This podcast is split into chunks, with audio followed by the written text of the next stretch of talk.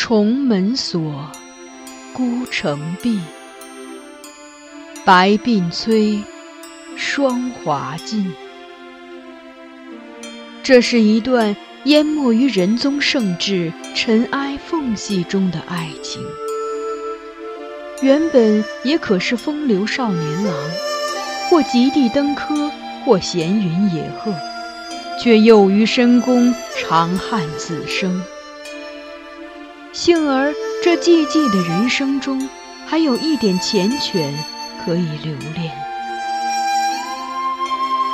他看着她从垂髫稚子成长为窈窕淑女，看着她情窦初开，初尝愁滋味，看着她因为君主的一念之差，被包装成华丽的摩诃勒，置于神龛中被炙烤。他把她当作唯一的依附，他亦愿意给她此生所有的温度。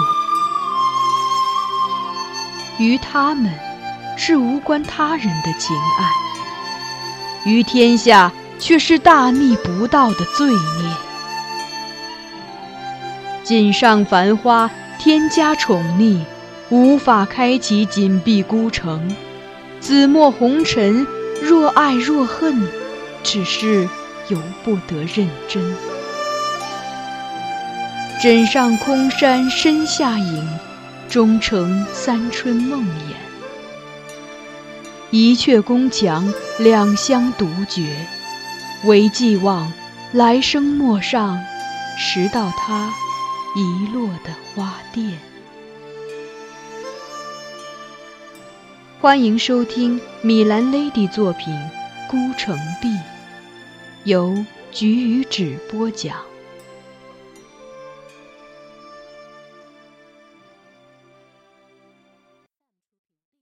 双喜。熙宁三年，崔白再次步入阔别已久的翰林图画院，而这次他的身份是图画院义学。此前，皇帝赵顼要寻画师为垂拱殿屏风画一幅《贾主海棠鹤图》。又嫌画院诸人画风呆板，流于城市，欲觅笔法有新意者执笔。太皇太后曹氏便向他推荐崔白，赞其画风不俗。于是赵顼召崔白入宫，与另外几位著名画家艾轩、丁况、葛守昌共画着巨幅屏风。完成之后，崔白所作部分为诸人之冠。皇帝龙颜大悦，当即下旨将崔白补为图画院义学。而崔白一向潇洒疏逸，不享受画院约束，再三力辞求去。最后，皇帝恩准其不必每日在画院供职，非御前有旨，无与其事。崔白这才勉强接受，做了这画院高官。如今的年轻天子与两位先帝不同，充满蓬勃朝气。从即位之初起，便立志革新，以富国强兵。后来任王安石为相，大刀阔斧的变法度、易风俗，而画院格局也在他变革计划之内。故此，崔白如鱼得水，改变了近百年来画院教义以皇权父子笔法为城市的状况，令大宋画院进入了一个生机勃勃的全新时代。而我回归画院后，便几乎没有出宫的机会。在崔白重入画院之前，我们未曾相见。久别重逢，我们格外欣喜。独处叙谈一番后，崔白取出了一卷画轴，双手递给我，道：“当年离开画院时，我曾向怀吉承诺要送你一幅画。这么多年来，我画过许多，但都没有觉得很满意、不如君子清赏的。”前几年总算画成一幅，稍可一观。如今便赠与怀吉，望贤弟笑纳。我谢过他，接过一看，见画的是郊野一隅，山坡上立有秋树竹枝几株，衰草树丛。一双山喜鹊斜飞入画面上方，雌鸟已立于残树枯枝上，在对着左下另一只蹲着的野兔鸣叫，而雄鸟尾随着它，正展翅飞来。这是幅我前所未见的佳作，运用了多种技法。山喜鹊、竹叶、秋草是双钩填彩，笔法工谨细腻；而荆棘和部分树叶叶脉用的却是墨骨法，晕染写意，不用墨笔立骨。树干笔意粗放，土破线条是用淡墨纵情挥毫而成。而那野兔皮毛更是一绝，并没有轮廓边线，也很难用某种特定的技法来形容。毛是一笔笔画出的，与真实皮毛一样，层次分明，长短不一。既有柔密细软的内层绒毛，也有粗直挺健的外层长毛，一根根描画细致至极，仿佛一伸手便可体会到那一片温软细密的触感。整幅画可说是集国朝众家之长，笔意粗细共存，却又能和谐相融，令人叹为观止。然而，最令我惊讶的是他对画中鸟兽神情的描绘。那只雌鸟体态玲珑，但俯身向下，对着野兔张翅示威时，鸟喙大张，眼睛圆睁，表情愤怒之极，竟透着几分凄厉。它身后的雄鸟曳着长长的白色尾羽，身形漂亮，表情不像雌鸟那么愤怒，看上去有些惊讶，亦有点迷惘。虽在朝雌鸟飞去，但不像是要和它一起与野兔对抗，似乎还未想好下一步该怎么做。而那有着丰厚皮毛的野兔正回首仰望，愣怔着看朝他怒斥的雌鸟，右前爪不知所措的抬起，像是进退两难，不知如何是好。我观察着画中景象，隐隐猜到崔白画中深意，而他也指着雌鸟从旁解释。山喜鹊性机灵，喜群聚，有维护自己所处领域的习性。若有外来者闯入，它们便会激烈的对其鸣叫示威。而这只野兔可能是经过山间时误入这一对山喜鹊的领域，雌鸟不满，所以愤怒的要逐它出去。我点点头，衔一抹浅淡笑意，最后把目光锁定在画面右侧的树干上，那里有崔白落款。嘉佑辛丑年，崔白笔。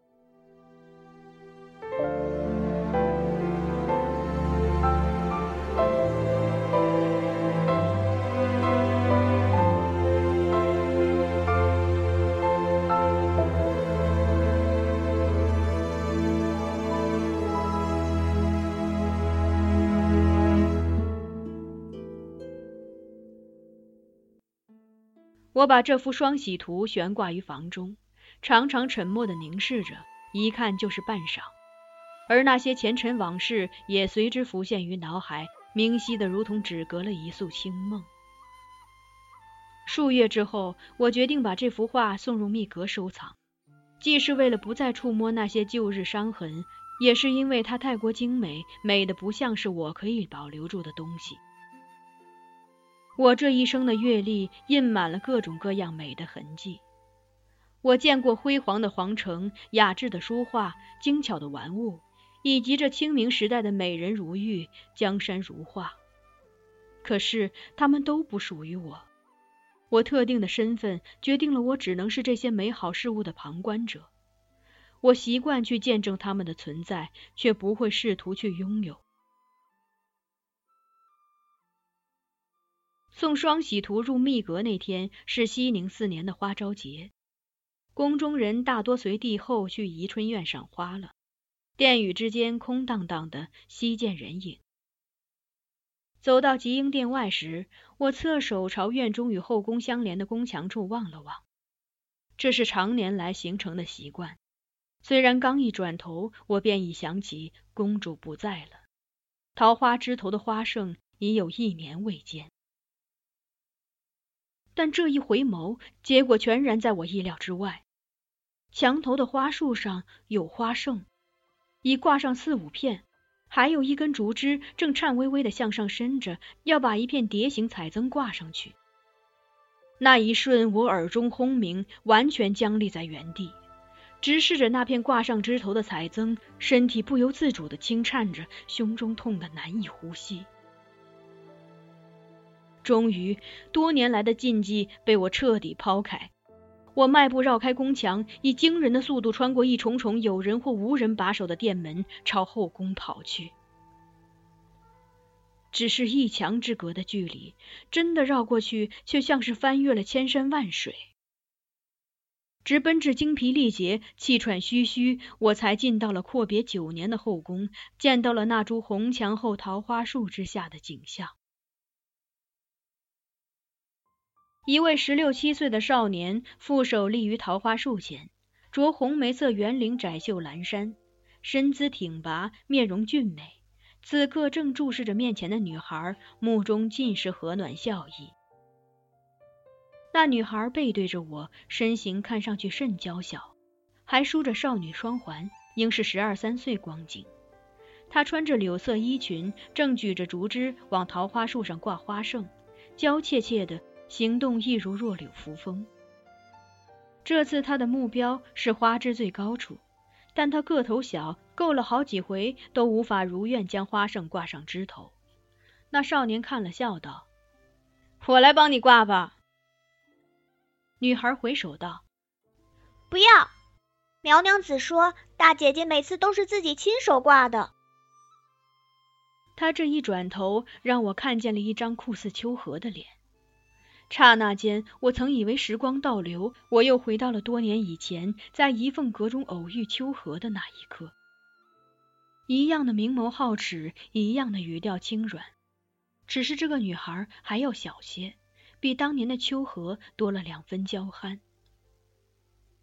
又听她提苗娘子和大姐姐，我旋即明白，她便是秋荷的女儿珠珠，仁宗的十一公主。现在的封号是宾国大长公主，与她同母的九公主已于治平四年夭折。在打量那少年似曾相识的眉目，我亦推测出他是当年的重客，现在已改名为赵军的英宗四皇子。不久前，君上刚晋封他为嘉王。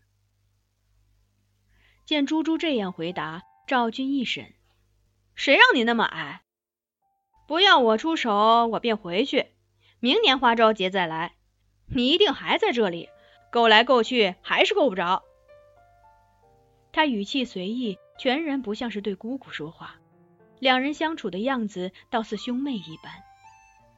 珠珠听了他这话，竟也不生气，侧手想了想，忽然对他招了招手：“过来。”赵军问：“干什么？”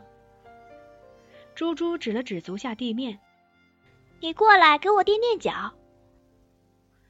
赵军摆手道：“让亲王做这等事，真是岂有此理！我不去。”猪猪嘟起嘴，佯装恼怒：“我是你姑姑。”赵军笑道：“什么姑姑？明明是猪猪。”话虽如此说，他却还是朝猪猪走了过去。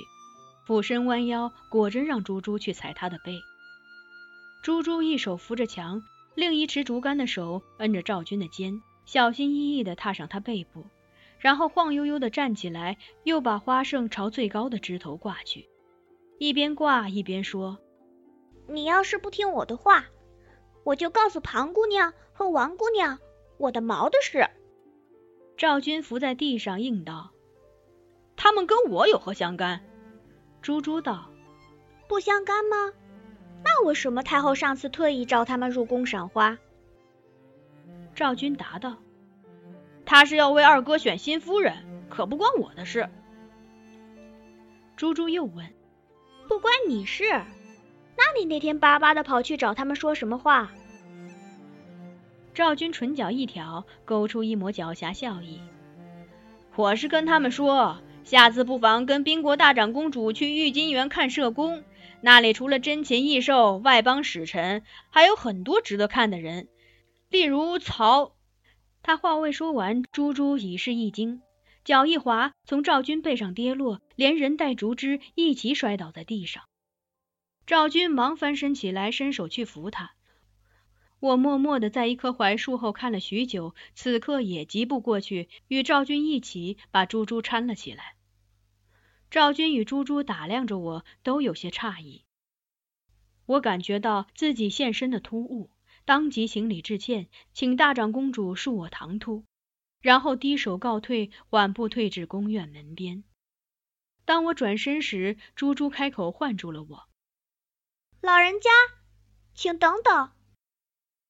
他对我的称呼令我有一瞬的失神。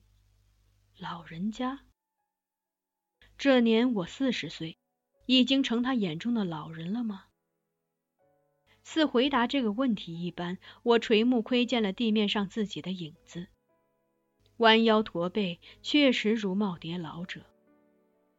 猪猪走到我面前，递给我一卷画轴，这是你刚才扶我时从袖子里掉出来的。我双手接过，躬身谢他。他怜悯地看着我，忽然褪下手腕上的玉镯，又唤来赵军，扯下他腰悬的玉佩，然后全塞在我手中。我怔怔的，不知该作何反应。而赵军大概以为我是有顾虑，便对我鼓励的笑笑：“收下吧，这是大长公主赏你的。”我没有多话，只是颔首，恭谨的道谢。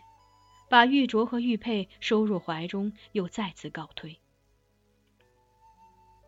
将要出门时，我回头再看了看那一双年轻美丽的孩子，他们又在那里说笑着挂花生，头上金阳摇漾，周围情丝鸟绕，彩增与桃花对舞春风，时见落英飘零如雨。我蓦然垂首，捧着双喜图，一步步走出这春意盎然的深院。芳菲正盛的桃源，有内侍赶来，关闭了我身后的门，将这一片缱绻红尘锁于我遗失的空间。而我也没有回顾，只是继续前行，蓦然踏上目标未定的归途。渐行渐远，适才少年的笑语已自耳畔隐去，而远处有教坊乐声隐约传来。是三五位女子轻按宫商，在唱一首婉转的歌。香雾桃源路，万里苍苍烟水暮。留君不住，君须去。秋月春风闲度，桃花零乱如红雨，人面不知何处。